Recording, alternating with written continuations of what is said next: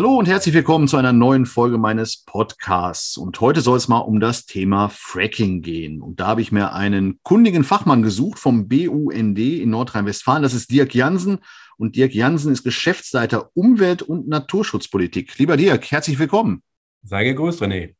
Vielleicht ist es dir ähnlich gegangen. Ich zögere gerade so, weil ich äh, überlegt habe, wann ich jetzt äh, wieder von Fracking gehört habe, nachdem es ja 2016 in Deutschland verboten worden ist ähm, ist es jetzt nochmal aus der Mottenkiste gezogen worden. Ich glaube, als allererstes von Markus Söder in Bayern, aber ziemlich schnell war unser Wirtschaftsminister in Nordrhein-Westfalen, Andreas Pinkwart, auch auf diesem Trip, so nenne ich es mal, und sagt, man muss da mal völlig frei drüber nachdenken, ob man nicht doch nochmal Fracking macht. Vielleicht mal vorneweg für die, die es noch nicht wissen.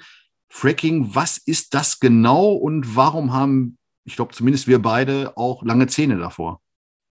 Also Fracking, das äh, ist die Abkürzung von Hydraulic Fracturing. Das ist eine Technik zur Erschließung sogenannter unkonventioneller Lagerstätten von Erdgas. Normale, normale Erdgaslagerstätte ist so, äh, die steht unter Druck, da, äh, die bohrt man an und von alleine kommt das Erdgas nach oben, kann gefördert und genutzt werden. Bei den unkonventionellen Lagerstätten ist das Erdgas in sehr schlecht durchlässigen Boden äh, Schichten, Gesteinsschichten in großen Tiefen eingeschlossen. Und da kommt man nicht ohne weiteres dran, da kommt man nur dran, indem man quasi unter hohem Druck äh, für unterirdische Risse im Gestein sorgt, dort Chemikalien einspült ähm, und Stabilisatoren, um dann dieses Gas aus diesen Poren herauslösen zu können und zu fördern. Und das ist verbunden mit riesengroßen Eingriffen in den Gewässerhaushalt, ist von der Energiebilanz grottenschlecht äh, und ist ähm, wegen seiner Umweltschädlichkeit zu Recht natürlich auch in Deutschland verboten worden kann mich noch sehr gut dran erinnern. Das war meine erste Wahlperiode im Landtag und damals kam Hannelore Kraft von einer Reise aus dem Ausland wieder. Ich glaube, es Amerika war es und sie war da so rigoros und auch beeindruckt von den Bildern, die sie da hatte, dass sie das rundheraus abgelehnt hat, auch für Nordrhein-Westfalen. Mit mir wird es niemals Fracking geben, hat sie gesagt. Woher kommt dann aber jetzt, also wir waren uns da einig, auch 2016, woher kommt jetzt die Diskussion wieder, dass man es also, doch nochmal doch überlegen sollte? Also es ist wirklich eine, eine, Geisterdebatte und für mich ist das einfach nur ein Ausfluss dessen, äh, dass diese Landesregierung, dass auch der Energieminister Pinkwart einfach keine Antworten auf die derzeitigen Krisen hat. Äh, er hat durch seine verfehlte Energiepolitik der letzten äh, fünf Jahre dafür gesorgt, dass die Abhängigkeiten von fossilen Rohstoffen verstärkt wurden. Er hat nicht auf den Ausbau der heimischen erneuerbaren Energien gesetzt. Er hat immer auch in Sachen grünen Wasserstoff, was ja allgemein als Zukunftstechnologie betrachtet wird, auf Importe gesetzt. So, und jetzt sind wir in dieser äh, fatalen Krise, äh, ausgelöst durch den schrecklichen Angriffskrieg äh, Russlands auf die Ukraine. Und jetzt wird händeringend nach Lösungen oder Scheinlösungen gesucht. Und äh, wie du schon sagtest, äh, Pinkwart greift auf die Mottenkiste äh, zurück. Er will die äh, Laufzeit von Atomkraftwerken verlängern. Er greift auch auf diese Fracking-Technologie zurück. Dabei ist allen klar, selbst wenn wenn man mal die ganzen katastrophalen Umweltauswirkungen und die schlechte Energiebilanz außen vor lassen würde, ähm, die Erschließung dieser unkonventionellen Lagerstätten würde in Nordrhein-Westfalen wahrscheinlich zehn Jahre dauern. Äh, also zu Zeiten, wo wir eigentlich schon längst auf dem Weg zur Klimaneutralität sein wollen und für die Bewältigung der aktuellen Krise nutzt uns das überhaupt nichts. Also von daher, es ist tatsächlich Ausfluss der Hilflosigkeit von Pinkwart und Co. Hm. Jetzt sagt man bei uns in der Politik bei solchen Themen oft, man lässt da einen Luftballon mal steigen. Will sagen, man lässt ihn steigen und guckt, wo der Wind weht und in welche Richtung dieser Luftballon geweht wird, um vielleicht auf so ein Thema noch stärker einzusteigen oder einfach den Luftballon von dannen ziehen zu lassen. Wie ist dein Eindruck? Äh, in welche Richtung treibt der Luftballon? Hat er Pinkwart jetzt in diesem Fall die Herzen der Menschen damit gewonnen mit dieser Fracking-Idee oder ist der Luftballon schon längst weg und das Ding ist dann doch so tot, wie wir beide denken? Also als die ersten Gerüchte aufkamen, dass es solche äh, Interessen gäbe, die kamen ja nicht aus der Industrie. Das ist ja auch bemerkenswert. Spannend, ja, ja. Die will das ja gar nicht, äh, sondern äh, es kam ja auch, weil die Holländer ja äh, ihre Gasförderung einstellen, äh, weil die große Probleme mit äh, ja, bergbauinduzierten Beben haben, äh, kam ja vor dem Hintergrund des Krieges die Debatte auf, ja, kann man da vielleicht die Gasförderung in Holland verlängern? Und da kamen die ersten schon, ja, aber am Niederrhein haben wir ja eine ähnliche Situation, dort könnten wir ja auch fracken und die Gasgewinnung forcieren. Da habe ich gesagt, nee, das, das kann nicht sein, das will doch keiner ernsthaft. Und dann kamen so, so langsam die Leute aus den Büschen, Söder, Pinkwart, äh, äh, ich verstehe die ganze Sache nicht. Ähm, ich glaube aber nicht, dass das ansatzweise eine Zukunft hat. Denn erstaunlicherweise, ähm, selbst die CDU äh, in der Region war ja damals aber vehement gegen Fracking. Äh, in der Landesebene sah das ein bisschen anders aus. Die FDP und CDU haben das immer propagiert, weil sie sagten, man muss da technologieoffen rangehen und Gas sei ja quasi eine Brückentechnologie. Ne? Also von daher, also ich glaube, dieser Luftballon ähm, wird schnell zerplatzen platzen, äh, weil jeder, der da nüchtern drüber nachdenkt, sofort weiß, dass das ist, äh, das ist eine Scheindebatte. Wir brauchen das nicht, wir können uns das gar nicht erlauben, äh, sondern wir müssen jetzt die schnell wirksamen Maßnahmen umgreifen. Das heißt Energiesparen, Energiesparen, Energiesparen, Ausbau erneuerbarer Energien, Ausbau erneuerbarer Energien. Das muss so die Reihenfolge sein, um auch der akuten Krise dann Antworten entgegenzusetzen. Ich war deswegen sehr froh, dass äh, unser Spitzenkandidat Thomas Kutschat ja auch sehr schnell nochmal deutlich gemacht hat, er tritt da in die Nachfolge von äh, Hannelore Kraft als klarer Gegner. Kein Fracking äh, für Nordrhein-Westfalen, hat auch er gesagt. Und ähm, wenn ich das diskutiere da draußen, bin ich jetzt viel im Wahlkampf unterwegs, dann kriege ich vorgehalten und gesagt, ja, aber äh, gefracktes Gas von anderswo, Niederlande landest du gerade, aber eben auch großer Exporteur sind natürlich auch die USA, die viel mit Fracking machen. Das nehmt ihr gerne. Ist das nicht ein bisschen bigott, was ihr da macht? Wie also da ist sieht das der BUND? Da ist in der Tat was dran. Äh, ich kann auch nicht nachvollziehen, äh, dass jetzt die LNG-Terminals da an der Nordseeküste dann äh, forciert geplant werden, weil damit natürlich A, das fossile System erstmal wieder gestärkt wird, anstatt halt dieses Gas wegzusparen oder durch erneuerbare Energien zu substituieren. Und andererseits muss man ganz klar sagen, die Umweltbilanz auch des amerikanischen Fracking-Gases ist katastrophal.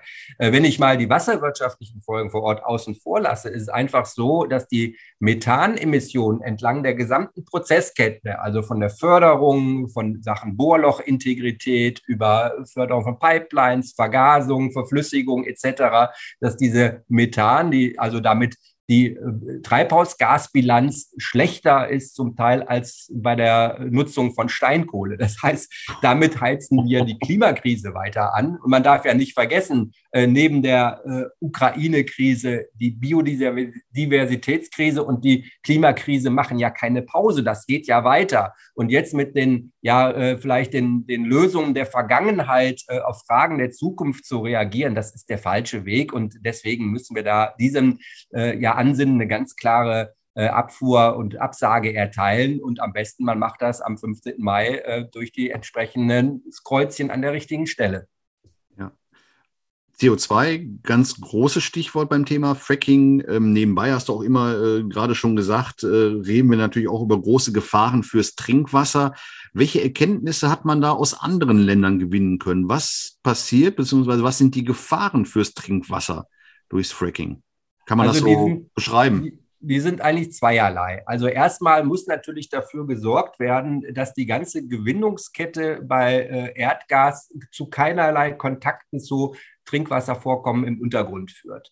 Äh, weil zum einen durch dieses Fracking wird ein Fracking-Fluid unter hohem Druck in den Untergrund gepresst. Äh, das ist ein wahres Cocktailgemisch äh, aus verschiedensten hochgiftigen, wassergefährdenden Substanzen. Also Weil man gar nicht weiß, welche das sind, habe ich damals in der Diskussion immer mitgenommen, weil das wiederum Betriebsgeheimnis ist oder Unternehmensgeheimnis. Das war in der Tat immer so. Es sind da hochspezialisierte äh, Firmen, die diese jeweils an den Standort angepassten Fracking-Fluide zusammengerührt haben. Und die Rezepturen, die bekannt äh, waren, äh, das war wirklich eine, eine, eine Giftliste sondergleichen. Und wenn das natürlich unter hohem Druck in den Untergrund gelangt und Wasserwegsamkeiten existieren, zu Trinkwasser vorkommen, kann man sich schnell ausmalen, was da passiert.